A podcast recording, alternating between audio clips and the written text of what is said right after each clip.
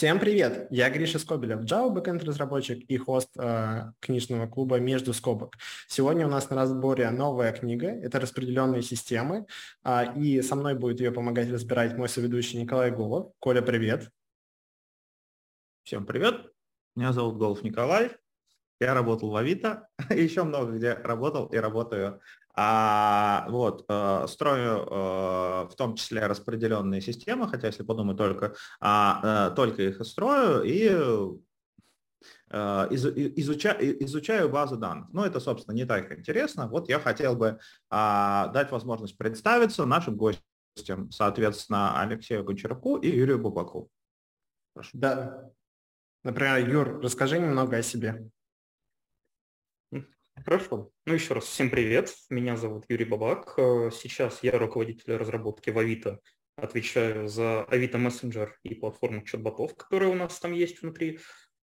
А, вообще, так изначально я Java-разработчик. Уже, получается, с 2000, кажется, седьмого года. Господи, сколько лет прошло. Хотя за все это время я не только на Java писал, писал вообще на огромном количестве совершенно различных технологий некоторые из которых устарели задолго до моего рождения, так случайно вышло. Вот. Кроме того, я представляю программный комитет Хайлода. Возможно, я пересчитывал когда книжку, я понял, что там есть несколько комментариев, и я буду ссылаться на доклады, а, на программу конференции последние доклады, потому что внезапно они очень будут сильно перекликаться с, как минимум, с некоторыми вещами, которые в первой главе будут рассматриваться. Поэтому я надеюсь, что через какое-то время эти доклады выложат. Да и, в принципе, у Хайлоуда и так много докладов, которые в свободном доступе. Там много всего интересного. Круто. Юр, спасибо большое, что поделился. Да, я напомню, что мы все ссылочки соберем и выложим их под э, выпуском. А еще хочется еще одного невероятного гостя представить. Это Алексей. Алексей, привет. Расскажи немного о себе. Да, коллеги, всем привет. Меня зовут э, Алексей Гончарук. В данный момент я являюсь техническим директором компании Querify Labs. Э, мы занимаемся такими штуками, как э, консалтингом в области разработки компонент э, баз данных, в том числе ну, и как раз распределенных баз данных, то есть, например, там, SQL-оптимизаторов, движков исполнения SQL рантаймов, storage систем и там, каких-нибудь транзакционных слоев. Вот, а до Qualify Labs э, я работал в компании GridGain, где э, тоже работал над разработкой распределенной in-memory data grid системы Apache Ignite. Э, вот, до, то, я думаю, что да, я как Юра стартовал разработку на Java вот году в 2007 а, и вот до сих пор преимущественно пишу на Java, вот, но с недавнего времени там включился в плюсы, вот, и это было достаточно тоже интересное такое путешествие, чем я доволен. Круто, здорово очень. А я на самом деле хочу начать перед тем, как мы начнем говорить про сам контент книги, рассказать небольшую историю про книжку. Мы на самом деле с вами уже знакомимся с четвертым изданием. Оно вышло совершенно недавно, и у книжки уже на самом деле довольно-таки богатая история. Вообще на офсайте я не нашел упоминания про первое издание, и я построил у себя такую теорию, что если смотреть, изначально Эндрю Тененбаум, он написал много книг. У него есть книга про распределенные операционные системы. У него книжка есть просто распределенные системы, принципы и парадигмы. И все эти книжки, они на самом деле вышли там в 94-96 году. И насколько я понял, что в какой-то момент он объединился с Мартином Ван Стином. И вот уже как раз-таки на официальном сайте можно найти второе издание, которое вышло в 2007 году. А, это довольно-таки очень интересно. Вот тут Юра меня поправлял в самом начале, что есть и первое издание. Да, Юр, можешь немножко нам про него рассказать? Да, я когда вот, освежал знания и знакомился вот с этим изданием книги, я немножко погуглил, поискал, и на самом деле у меня получалось находить первое издание, как говорится, интернет помнит, особенно если это русский интернет. Вот первое издание на русском языке даже можно найти и посмотреть, но там видно, насколько сильно отрасль шагнула вперед, насколько сильно тот текст и те вещи, которые там есть, они архаичны уже по отношению к текущему состоянию систем, по отношению к текущему состоянию отрасли.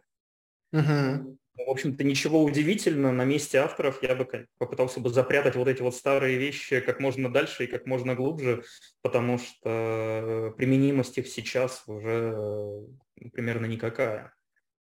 Но еще ребята, они на самом деле пишут о том, можно как этот, как патч-ноут почитать, что они меняли из книги в книге, в какой версии, и поэтому я вам настоятельно рекомендую читать как раз-таки последнюю версию, которая вышла в этом году, потому что третье издание, оно выходило в 2017 году и, кажется, не особо тоже может быть актуальным. А, вот, это такая небольшая была историческая справка. А сейчас я предлагаю немножко провести овервью а, впечатлений того, как вообще, кому глава. Вот, а, Алексей, Юр, вы читали главу? Как она вам? Да, я главу читал. Мне, честно говоря, понравилось, потому что я увидел, что, во-первых, что мне понравилось, достаточно четкое разделение, ну, четкая попытка разделения между распределенными системами и децентрализованными системами. Потому что если мы говорим про практическую область знания, то это нас уводит э, в такое интересное рассуждение, а что такое микросервисы, а что такое монолит, ну, то есть с точки зрения именно архитектуры. И почему иногда у некоторых людей получается вместо обычного монолита распределенный монолит, что в несколько раз хуже, чем просто монолит. И в итоге ты получаешь э, все худшее из обоих миров. И, в принципе, вооружившись этим, этой терминологией, можно подумать и попробовать определить принадлежность своих систем к тому или иному, к своей архитектуре, к тому или иному классу систем. Мне это очень понравилось. Интересно. То, что там потом будет глава про нейминг. Это вообще великолепно. Мне кажется, Там большая глава, вот меня сейчас унесет куда-нибудь, кто-нибудь остановите меня, потому что я буду говорить о том, как мы все собираемся на каком-нибудь архитектурном комитете и говорим, а вот вы знаете, нам вот тяжело вот это сделать, потому что у нас нач- начинают протекать абстракции, и логика начинает перемешиваться между ними, а потом ты смотришь, и это происходит из-за того, что ты в свое время неправильно эти самые абстракции выделил, и неправильно выделил логические компоненты. А это ты мог сделать, в свою очередь, потому что ты их неправильно внезапно назвал. Согласен, Юр, да, это довольно-таки очень такая большая тема, на которую мы обязательно, Юр, тебя позовем. Вот, и она нас ждет в шестой главе. Это как все говорят, что в IT у нас всего две проблемы. Это с неймингом и с инвалидацией кэша. Вот, поэтому будем разбираться. Леш, поделись, как тебе а, первая глава, Какие у тебя Мне, впечатления? Да, на самом деле такие достаточно смешанные впечатления. Мне э, понравилось, что она получилась очень всеобъемлющей, то есть там затронули там и сенсорные сети, вот, что является тоже там, ну, темой мне достаточно близкой, потому что я с этим успел поработать, и там классические распределенные системы, как мы их, наверное, понимаем, вот и блокчейн там появился, естественно, в рамках э, децентрализованных систем. Вот в то же время у меня э, ну, были такие опасения, э, что вот все эти темы, они были, ну, понятно, что, понятно, что это introduction, вот, но они были прям затронуты по верхам, и поэтому, возможно, там неподготовленного читателя это может немножко испугать. Вот, поэтому ну, вот у меня э, появилось вот такое смутное ощущение. Вот, но, там, скажем так, если все-таки есть какой-то бэкграунд, то читать introduction приятно. Ну да, это на самом деле такой классический подход, когда авторы стараются сделать овервью всей книги, то есть тебе показать такую самую лакомую выжимку, и а, ребята как бы направляют, там очень много есть отсылок, что а, такой-то момент будет обсуждаться в такой-то главе и так далее. Вот, это, в принципе, интересно. Да, Слушайте, согласен. А... Очень ценно мне, мне вот показалось то, что там есть много а, отсылок к библиографии. Вот мне это всегда нравится в таких книжках. Ну, как бы там по объему видно, что это достаточно фундаментальный труд был проделан, абсолютно огромная работа была проделана, чтобы это все собрать и систематизировать. А при условии того, что это, так сказать, стоит на плечах титанов, ну, я не буду давать оценки всем вещам, но то, как бы каждая из работ, она то, тоже огромная, на которую ссылается. И поэтому, в общем-то, при, при желании можно размотать всю эту цепочку до упора, если, конечно, есть достаточное количество времени. Да, согласен. Это вообще очень клево там. И, не знаю, вот меня книжка Мартина Клепмана в этом плане очень влюбил. Он там постоянно тоже делал отсылки. Да, кажется, тут ребята пошли по такому же пути. А, вначале авторы делают очень хорошую вещь. Они пытаются, они задают вопрос, в чем разница между а, распределенной системой а, и децентрализованной системой. Собственно, вот э, э, скорее даже, ну, вы, вы эти главы, наверное, видели. Вот вопрос, а сталкивались вы ли вы с разработкой именно децентрализованных, а с распределенными системами вы, видимо, сталкивались. Вот что вы думаете между отличием, между это вот, как бы вы определили это отличие между децентрализованной и распределенной? Ну, давай я начну, Леша, или у тебя есть что сказать? Да, давай начинай. Я вот думаю, и, честно говоря, я до конца не уверен, что сталкивался, во всяком случае, в больших количествах, но у меня вот как немножко свое определение здесь вырос, э, здесь появилось, что децентрализованная система – это скорее та система, где тебе нужно для изменения, у которой есть ее глобальное состояние. Другое дело, что кто угодно может его менять, ну, как то, условно говоря, как тот, тот же из головы вылетел блокчейн, записать-то в него может кто угодно, по большому-то счету. Но при этом это все еще общее и глобальное состояние. Там нет истории, что это два параллельных блокчейна, и, условно говоря, ты можешь вот какой-то свой кусочек работы сделать и получить вот какой-то вот свой выход. Нет, он только общий. А вот с форками-то как раз может. Ну, а в этот момент они перестают быть общими, они же перестают в этот момент пересекаться. И у них единственные точки переключения, ну, пересечений начинаются быть, там, не знаю, когда это явная история про какие-то биржи и обменники. Но да. именно в рамках одной системы там такого не бывает. И вот здесь вот очень прикольная история вот была как раз именно сравнение блокчейна с э, почтов, почтовыми клиентами. У тебя есть локальное состояние твоего локального ящика. Ты не знаешь, где он находится, ты не знаешь, сколько у него реплик, ты не знаешь, какие роуты и какие точки подключения туда идут. Но, условно говоря, даже если там абсолютно все остальное рухнет, у тебя есть вот этот твой кусочек этой системы, который тебя все еще даже может обслужить. А вот mm-hmm. отличие, ну, соответственно, и, и того отличие распределенной системы от децентрализованной, что у децентрализованной системы есть глобальный стейт. И любые изменения в ней, они требуют изменения глобального стейта. Соответственно, они требуют всей системы. Ну и, в принципе, опять же, где-то там можно порассуждать о stateless и stateful. Угу. Ну да, то есть, э, чуть, э, то есть идея в том, что децентрализованная, она безусловно распределенная, но как-то она более распределенная, чем распределенная. Алексей, а ты что думаешь? Ну вот я на самом деле э, как бы увидел этот вопрос, да, перед тем, как прочитать э, главу вот, про отличие распределенных и децентрализованных систем.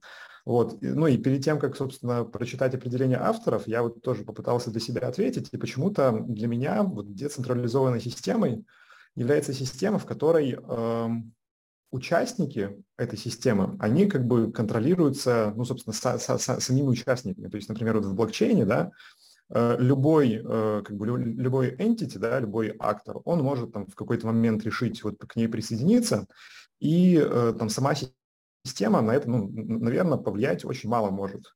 И ну, вот, там, там, одна из предыдущих моих, э, на одной из предыдущих моих работ мы как раз вот делали систему по сбору показаний с э, там, счетчиков электроэнергии.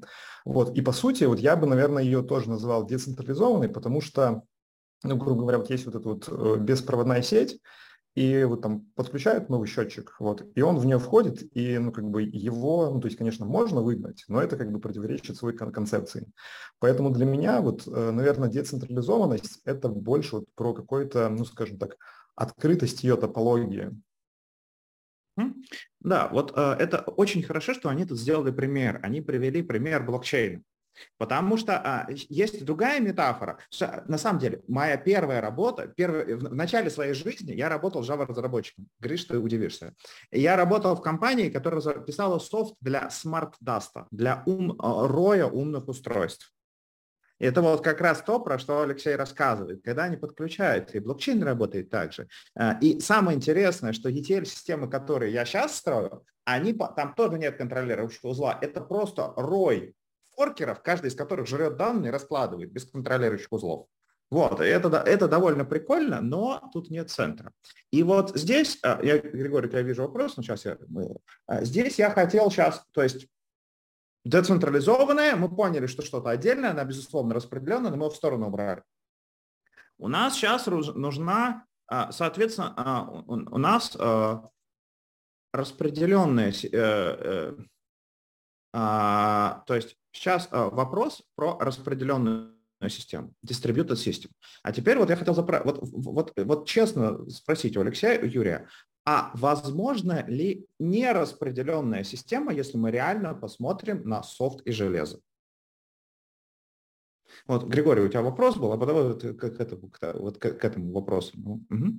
Нет, давай, наверное, тогда с твоим вопросом закончим, потому что он очень, да, Да, э, да, то есть вот, э, Юрий, э, то есть условно говоря, потому что это сейчас важно в контексте того, что там будет все дальше обсуждаться. То есть что такое а, distributed system, ее части разделены. Но если мы посмотрим просто любую программу, там вот есть процессор, есть жесткий диск.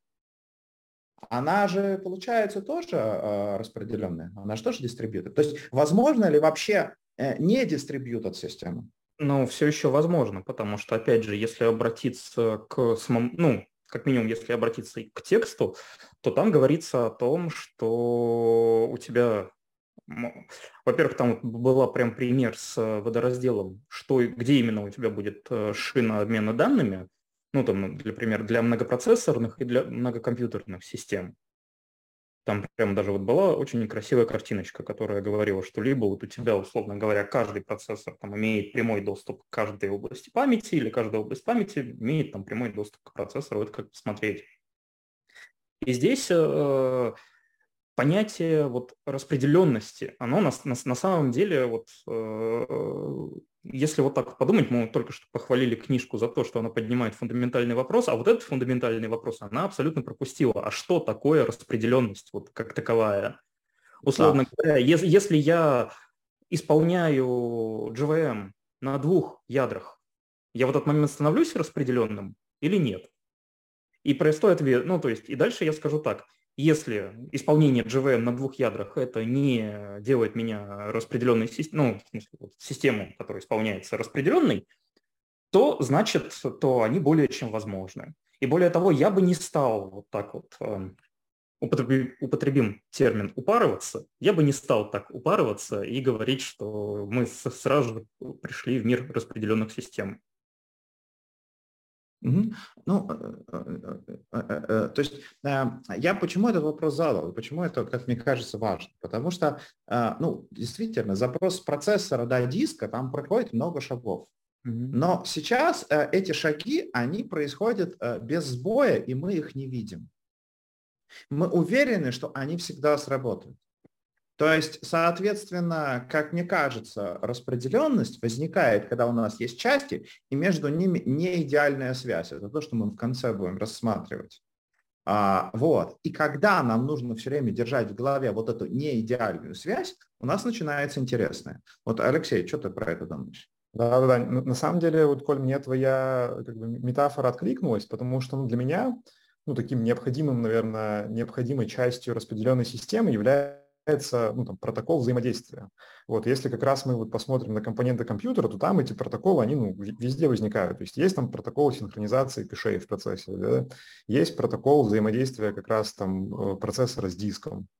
Вот. И э, мне кажется, что вот если посмотреть на это с этой точки зрения, то как раз ну, вот, э, та цель, которую то, тоже автор описывает там вот в этой главе, как бы абстракции, э, ну, закрытия сущности, распределенности этой системы в компьютере, она, ну, кажется, была достаточно, в достаточной степени достигнута, потому что вот о, действительно о том, что наши компоненты там как-то взаимодействуют по хитрым протоколам, мы об этом не знаем, когда мы пишем эти самые программы.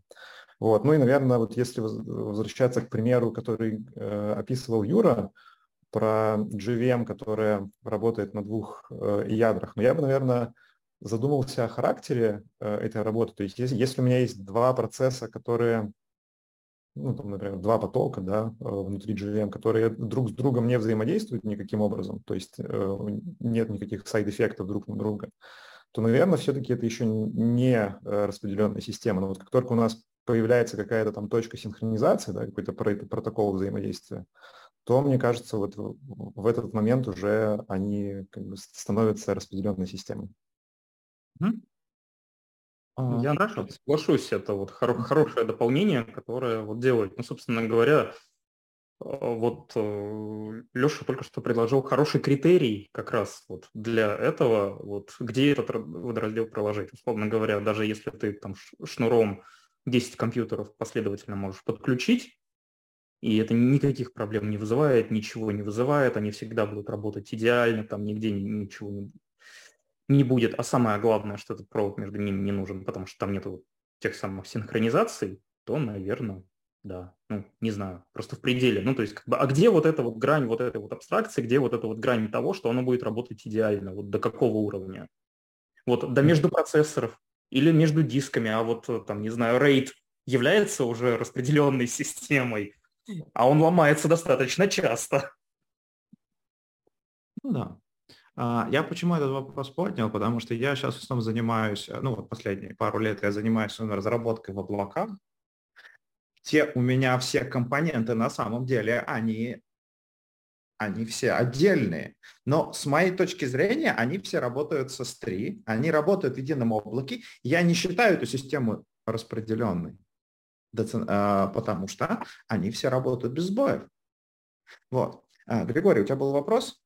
Ну да, вот на самом деле мы сейчас говорили о том, что про распределенность именно плане логики, но вот тут на самом деле приводили еще на YouTube и писали о том, что может быть это больше с инфраструктурной точки зрения, это вот именно про разное плавающее количество узлов, нод, которые участвуют в нашей системе. Но мне кажется, возможно, это что-то вот связано между тем, что иногда путают микросервисы и распределенные системы. Просто это все-таки между ними нельзя ставить знак равенства, потому что микросервис это больше как стратегия деплоймента, нежели именно подход к нашей инфраструктуре. Вот. А вы что думаете? Ну, я, к сожалению, наверное, про микросервисы не готов э, концепцию как-то комментировать, потому что, ну, все-таки более, больше работал там с, скажем, с, с распределенными базами данных или системами хранения данных.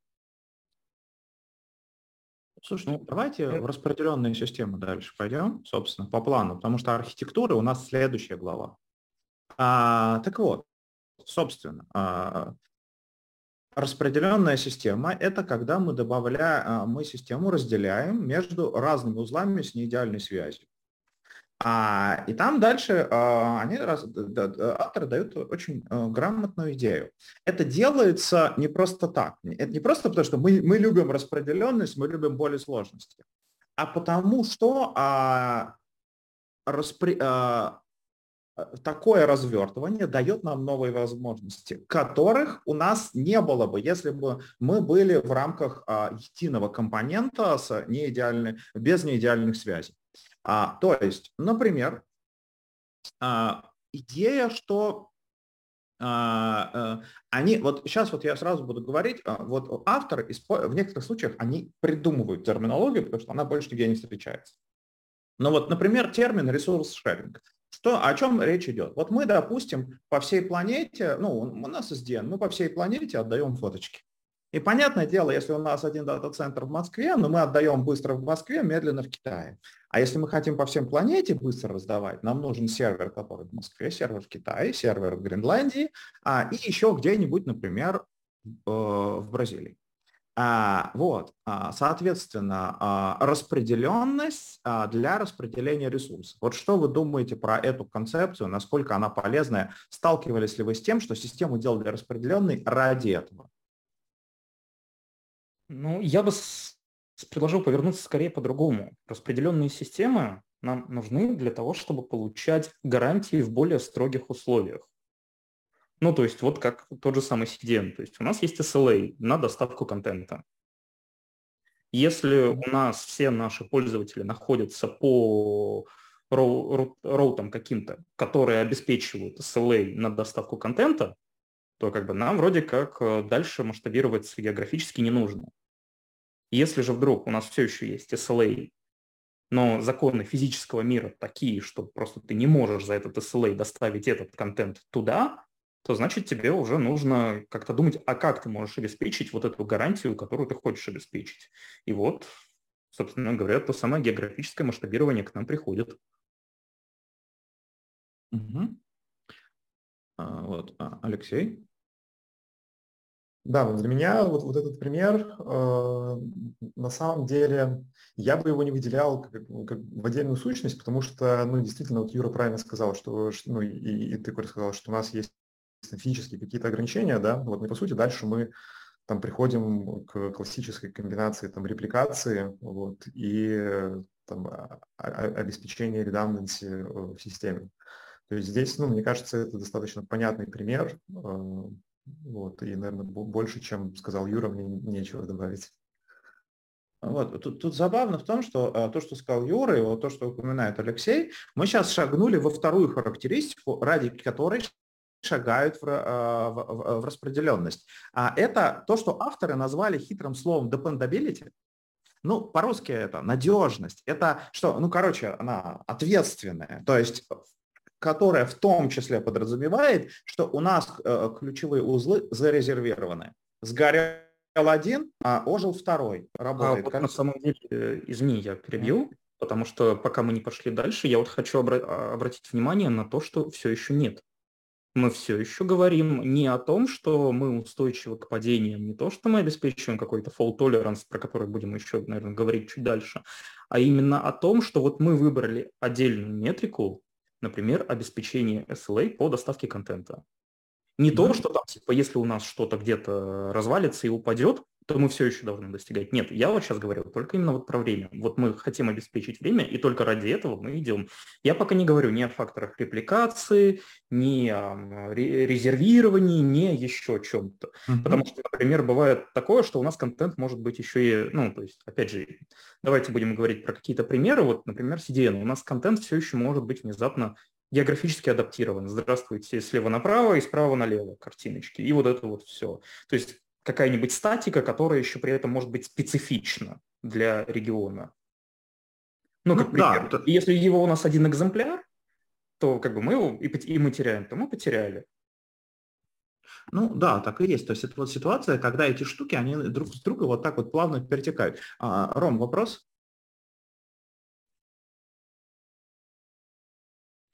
Роман? Да, вот я хотел, да, да, вот я хотел по поводу славы Казалось бы, если мы больше добавляем узлов в нашу систему, то происходит мультипликация, и слава, ну, в принципе, должна снижаться.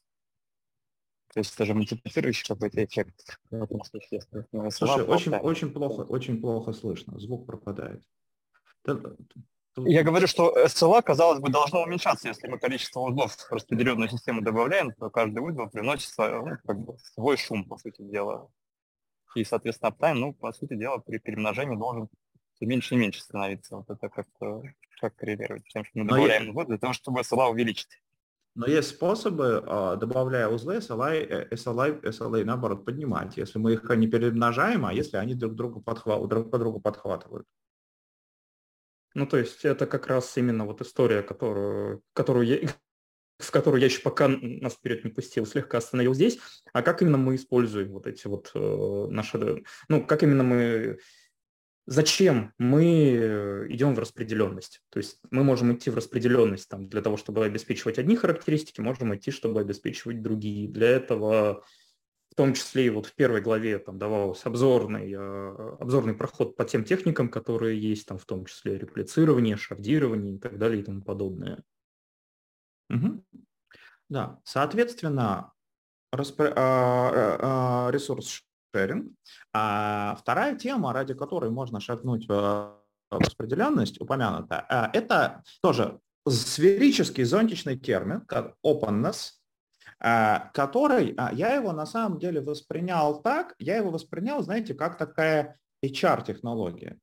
То, что мы можем построить систему из условных кубиков, на каждый кубик посадить отдельную команду, которая может независимо их развивать. При этом кубик вместе с командой мы можем выкинуть, мы можем а, подключить новый, мы можем взять чужой. А, то есть и мы систему можем как из, куби, э, из кубиков лего собирать произвольно.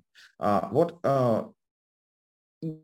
это одна из вещей, ради которой идут в распределенность. Вот что вы думаете про э -э эту ценность? У меня есть что, что про нее сказать. На самом деле она очень похожа как будто на один из принципов это Solid, то есть в Solid у нас есть принцип open close, то есть что мы можем спокойно наращивать какую-то функциональность, делать дополнения, но мы закрыты для модификации. Вот на самом деле очень часто можно видеть, как э, вот такие вот э, системы, которые открыты для дополнения, их могут, например, наращивать на них функционал, делая какие-то сервисы прокси. То есть он там делает какую-то нам полезную еще работу, но он а, поверх этого он входит в другой сервис. Вот какой интересный момент я для себя подметил. Ну, это скорее про то, как этого эффекта можно достичь, ну, то есть какие подходы можно применять, чтобы этого эффекта достичь. А, вообще, вот про вот такой вот HR подход я слышал до этого, но, честно говоря, тут очень много подводных камней, очень много ловушек и опасностей в том, как это правильно спроектировать. Ну, то есть есть достаточно живые примеры Возможность, например, менять э, слои хранения в системе на лету. Ну, то есть, там, например, вот мы устраиваем процесс миграции там, с одной базы на другую. И если да. у нас все... С, с Монги на Postgres, да? Ну, и, или наоборот, или там, не знаю, на Кассандру, или куда угодно. Какая разница? Смы- смысл именно в том, что если вдруг мы, у нас все запроектировано правильно, мы абстрагированы от конкретного хранения, у нас все наши транспортные сущности, транспортные объекты, которые мы используем, и представление данных, которые мы используем, не зависит от того, где оно реально хранится, то да, мы можем это получить. И тогда, кстати говоря, это не только про HR, про HR сущность этого всего, но и в том числе про технологическую свободу, что ты можешь вот в своей живой системе менять если она запроектирована правильно, то ты можешь менять те технологии, на которых, которые она использует и на которых она построена. Ну вот простой пример – это вот слой хранения данных. Да. И, или, например, а, отказ от а, в определенных модулей, полный отказ от Java, переход на Go или PHP. А, Алексей, а ты что думаешь про открытость, вот это ну, openness?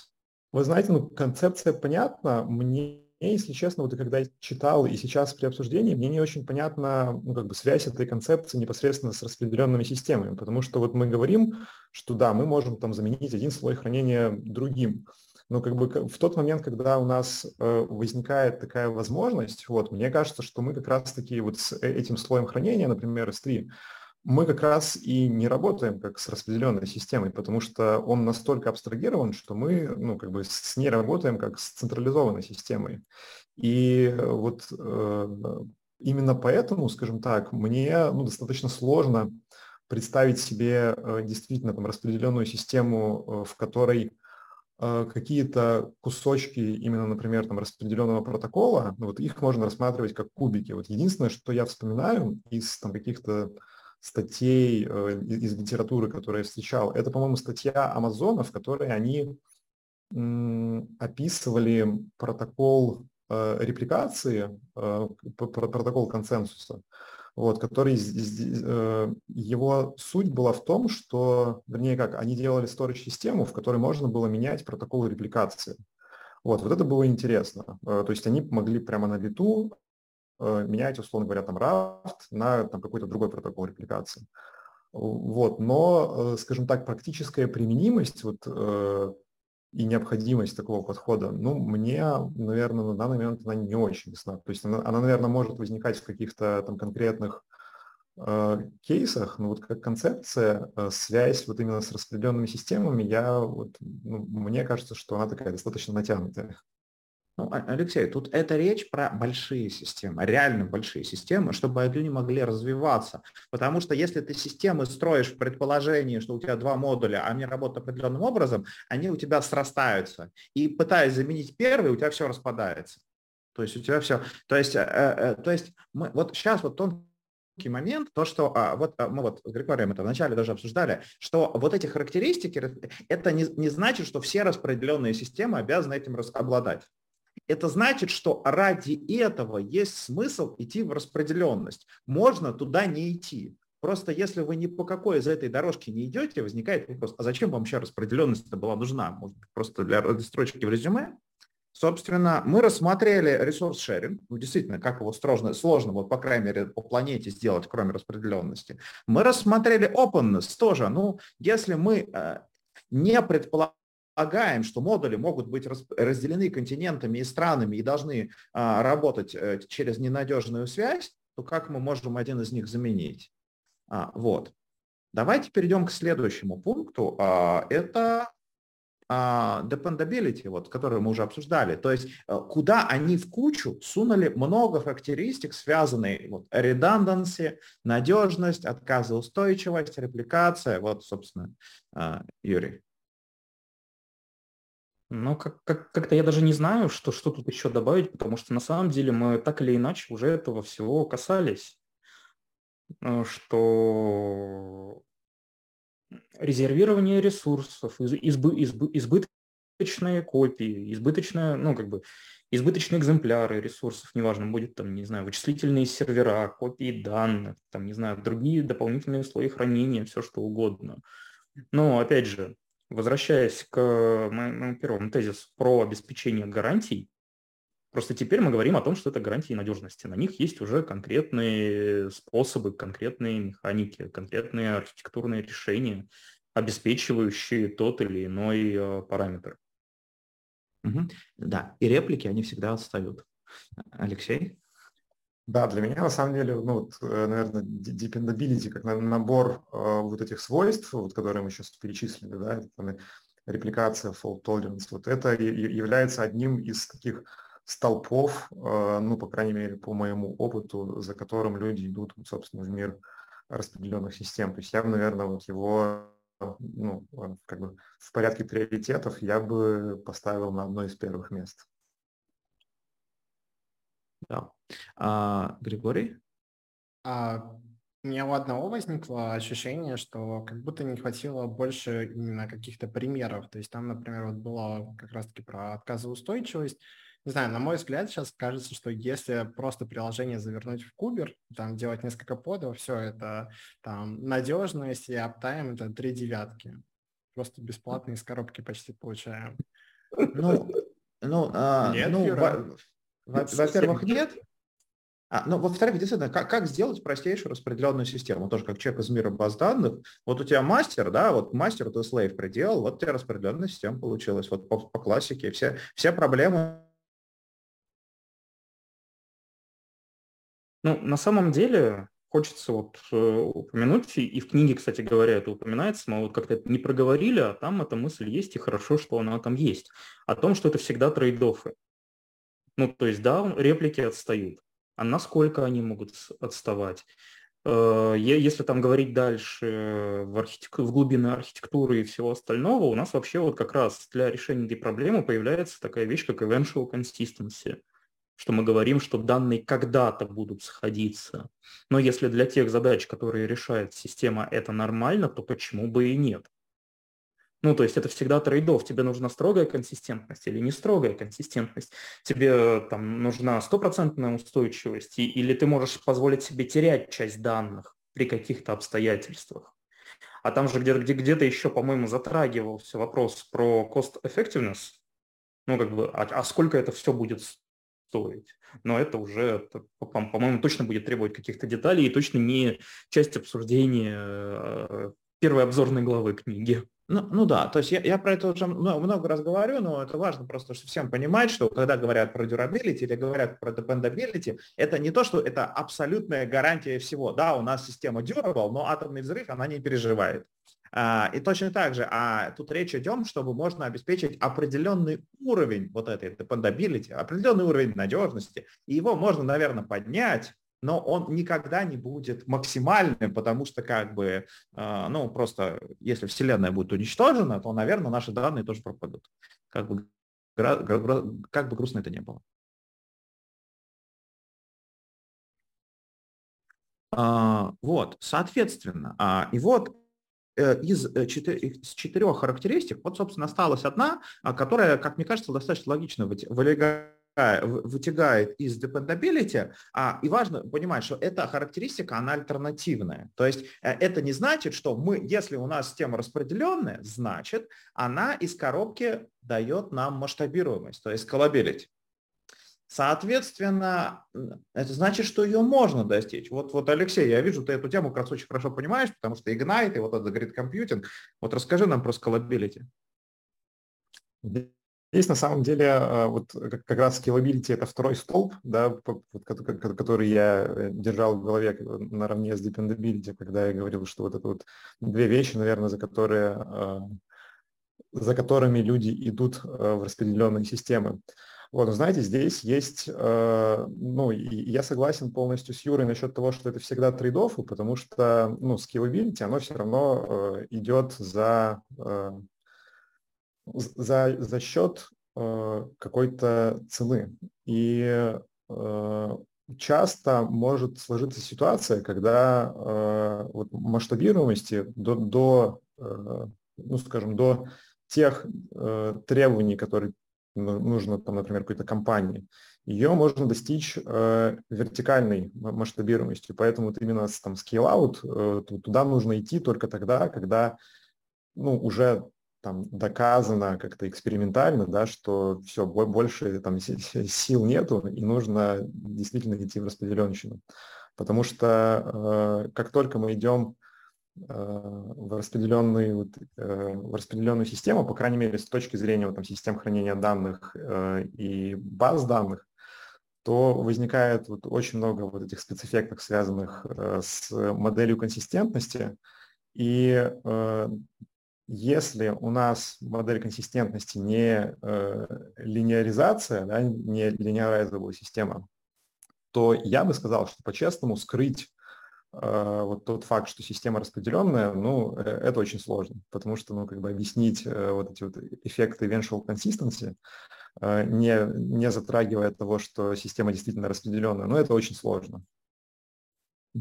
Вот хорошо, что мы сейчас в эту тему шагнули, потому что там очень забавно. У них а, а, упомянуты четыре вещи, ради которых есть смысл идти в а, распределенные системы, а дальше в голове их там шесть подпунктов. Потому что там четыре вещи, которые мы можем получить распределенной системе. Мы можем получить uh, resource sharing, мы можем получить dependability, мы можем получить openness, мы можем получить uh, масштабируемость, scalability. И у нас есть две вещи, которые можно воспринимать как цену, цену, которую нам нужно заплатить. И одна из цен, и одно из вот этих вот прайс, который мы должны заплатить за распределенность, это что мы должны как-то для внешнего мира обеспечить прозрачность всей этой истории, чтобы э, люди со стороны могли работать с системой, не задумываясь на том, что она на самом деле распределенная, и там куча кубиков друг с другом как-то общается. То есть transparency.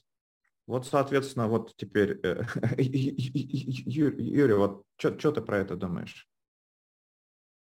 Сокрытие распределенности, насколько это важно?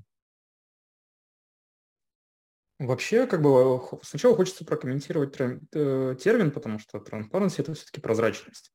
Но тут вообще, строго говоря, мы занимаемся ровно обратным. Мы наоборот закрываем все, что там есть от. И тут, тут вот од, од, отдельный, наверное, это отдельное место, где можно подискутировать, но не буду. Я обозначил, и можно пойти дальше.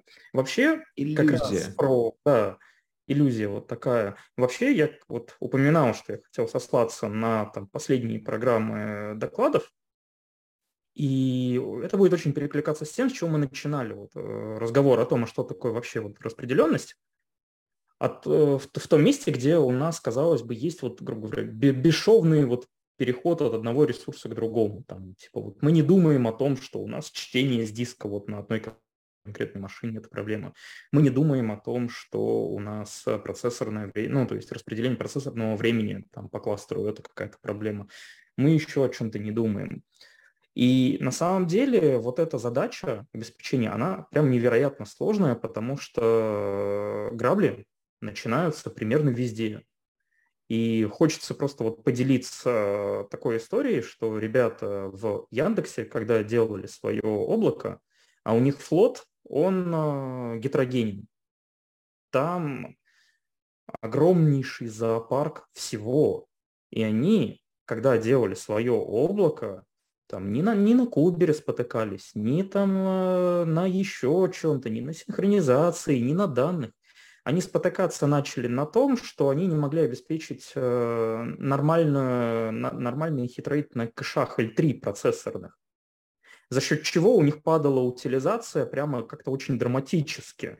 И им приходилось тюнить настройки процессоров в операционке, чтобы у них Numa Affinity нормально работала. И э, вот таких вот вещей для обеспечения этой прозрачности может быть бесконечно много.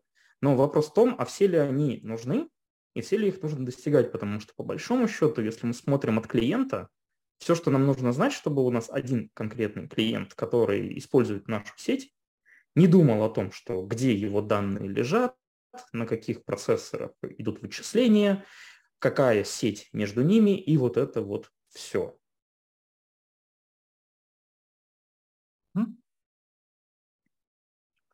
Да, а, Алексей, вот э, есть что-нибудь добавить?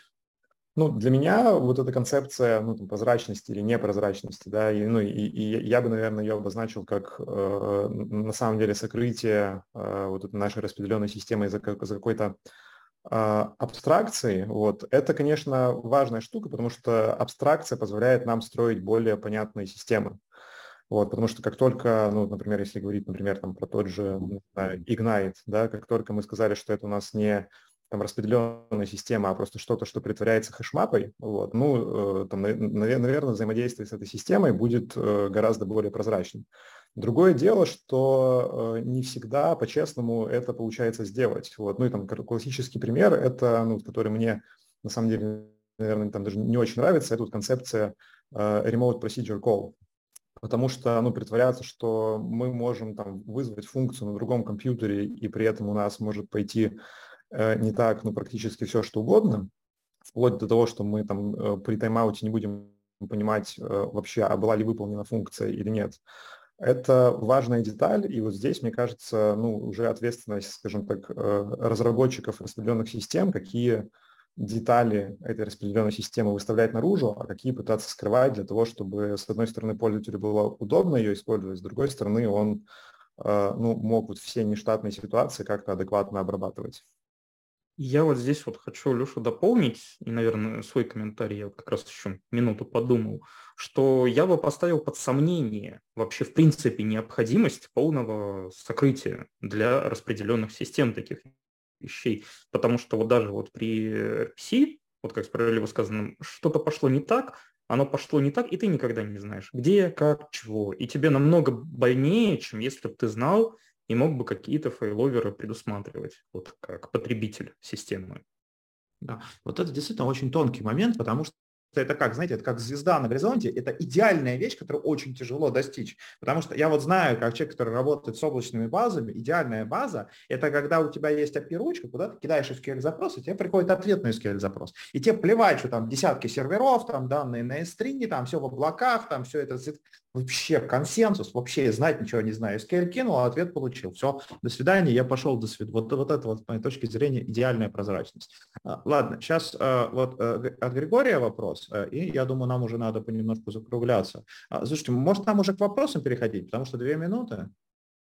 А, да, можно будет об этом подумать. Слушайте, у меня на самом деле, вот мне понравилось, Алексей, какую мысль рассказал про то, что вот это а, локальный вызов, как будто мы функцию вызываем, что да, на самом деле это немножко с концепцией не матчится, но на самом деле я бы это рассматривал слегка по-другому, то, что, например, тот же самый gRPC, он иногда предоставляет какой-то более расширенный функционал управления именно тем, что ты делаешь.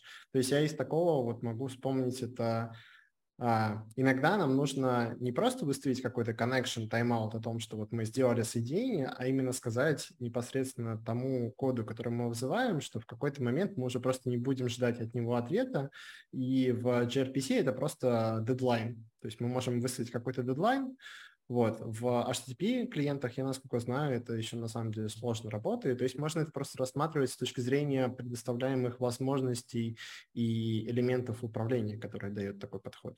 Григорий, а мы же, мы же говорим сейчас, вот в общем все рассматриваем, мы же говорим о том, что э, у нас система с неидеальными связями. Ты говоришь, что а, а, с, с неидеальными связями можно работать а, с, а, более умно, более качественно. А transparency – это о том, что мы знать не хотим про неидеальные связи, их нет. Все должно работать, как будто там нет идеальных связей. Вот, э, я смотрите, у нас времени мало, поэтому давайте я сейчас быстро э, обрисую, что мы не успели рассмотреть, и дальше мы перейдем к вопросам, может там еще есть вопросы. То есть, смотрите, а, мы не, не успели рассмотреть еще одну характеристику, которой нужно стремиться, это security, потому что у нас система распределена. Нам очень важно, чтобы наши узлы системы не задедосили, чтобы их не взломали, чтобы э, кто-то не получил над ними контроль, чтобы кто-то не подключился со своей, со своей частью системы и не стал ее использовать, то есть э, концепцию безопасности. И э, все эти вещи, они возникают из-за того, что распределенные компоненты системы э, они там а, они сталкиваются с проблемами сетевого взаимодействия. То, что связь никогда не идеальна, канал никогда не бесконечен, связь всегда может быть разорвана, и вот эти классические pitfall of distributed systems. А, я думаю, мы подробно в них нырнуть, как обычно, не успеем, и давайте, собственно, к вопросу. Вот, Александр. Да, приветствую. А, слышно? Да. А, ну, у меня не столько вопросов, я просто хотел прокомментировать. Николай, смотри, вот ты говоришь, там, кинул SQL, да, и там получил результат, и меня не волнует. Но тебя же не волнует только до тех пор, пока тебе возвращается консистентный какой-то результат, а если там все... Это, ответ, это, ответ, это ответственность базы. Да, если там позади развалится все, ну, если это... А, бы... это меня не волнует, я как пользователь, то есть речь идет о том, что от меня как от пользователя все это скрыто. Мне да, вообще... Ну она, она, там пусть, она там пусть хоть на голове прыгает, пусть 10, 10 версий выполняет и потом сводит потом а, из наиболее частый ответ, как, как делается при угу. квантовых расчетах, кстати. Мне вообще не интересно. Я кинул, получил ответ. Все. То есть я как это, это, жизнь как простая жизнь пользователя. Ну да. Вот. И по поводу, э, ну, собственно, определение а, вот этих распределенных систем к, по, книжке, ну, мне все-таки показалось, что а, такие вещи, как там, не знаю, мастер-слейв какой-нибудь, да, или вот, как Гриша говорил, там, два пода в кубере запустил, да, распределенный, нет, конечно, нет. Потому что а, вот они, э, авторы, а, говорят о том, что все-таки ну, она должна быть функционально распределенной. И вот я тут согласен с Алексеем, это не абсолютно какие-то там независимые функции, да, они должны быть как-то связаны, то есть там каким-то протоколом, но при этом, ну, мастер-слейв, ну, хорошо, но это же полная реплика, он никакой новой функции там не выполняет. Он как бы в стендбай стоит, тот упал, как бы этот поднялся. Александр, а да, я тебе, а, смотри, это то, знаешь, этот вык, вы, вы, вы, выколотый кейс, на котором, кстати, можно проиллюстрировать, как он станет распределенной системой. Это просто действительно хорошо, потому что в чистом виде, да, не является. Но смотри, у тебя мастер – это часть, которая выполняет операции на запись. А slave, на slave ты можешь весить нагрузку как читающий кэш. И вот у ну, тебя... В общем, в целом, да. И вот так у тебя, э, а, и вот так эта штука может стать распределенной системой под, под, под определенную ну, книжку. В каком-то смысле да, да. Ну вот они же просто приводят пример того же блокчейна и говорят, что это как раз не пример распределенной системы, а пример децентрализованной, когда функция одна и та же, просто она разнесена по большому количеству там, машин, включая данные и прочее. Ну да, тут вот, вот начинается уже... Мне кажется... Да, тут вот начинается этот тонкий кейс, куда бы сунуть э, блокчейн, то что он явно распределенный, но какой-то не такой. Ну, собственно говоря, ребята же дают определение распределенной системы, а не определение сущности, ну, свойства распределенность. Вот распределенность это что? Вот мы успели проговорить, что в итоге в, самом тексте-то этого, этого определения нету.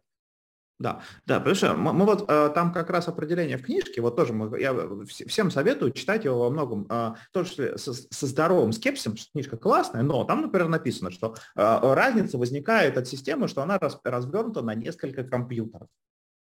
А дальше вот описывается классическая вот распределенная система. Допустим, у нее 10 сервисов, несколько баз, кэш, Redis, кэш, кэш в Redis и много чего еще. Но это все в докер-контейнерах и поднято на одной машине. Она от этого раза перестает быть распределенной? Ну вот, мне кажется, нет. А, например, случай наоборот, случай с э, мастер-слейвом, если они даже территориально распределены там в разных странах, вот э, как бы, а, а, распределенная ли эта система, если слейв, он просто холодный? Ну, это на это, это, знаешь, это кейс на грани. Тут мастер, ну, я бы предложил мастер, два слейва и еще uh, Redis кэш сверху. И вот тут ну, уже ну, прямо ну, начинается ну, нюанс. Тут, тут уже понятно, да. Ну, ну опять же, я, сам... я, я, я к тому, что э, территориальная распределенность, она, ну, они, они как раз хотят сказать, что это там не является характеристикой, вот, ну, то есть это не делает сразу систему распределенной. Да, это... это Должно это, быть что-то еще. Это, это не необходимая характеристика, это достаточно. Вот как раз ровно вот по определению мы вот история Master Slave это ровно децентрализованная система, потому что у тебя отказывает вот один центр мастер, и слейв его подхватывает. Ну, то есть вот конкретно этот пример, это ровно вот по тому определению, что дают авторы, это вот ровно децентрализованная система. Ну да, она, к сожалению, децентрализована только пока у тебя один слейв. А когда у тебя их три, а им уже надо как-то договориться, и кому-то Но... из них надо быть. Ну, тут вот, как Николай сказал, если там слейв холодный, то да. А если слейв выполняет какую-то другую функцию, которую не выполняет мастер, то ну, вполне можно уже тут, э, как бы, тут действительно уже на грани, возможно, уже и распределенная система.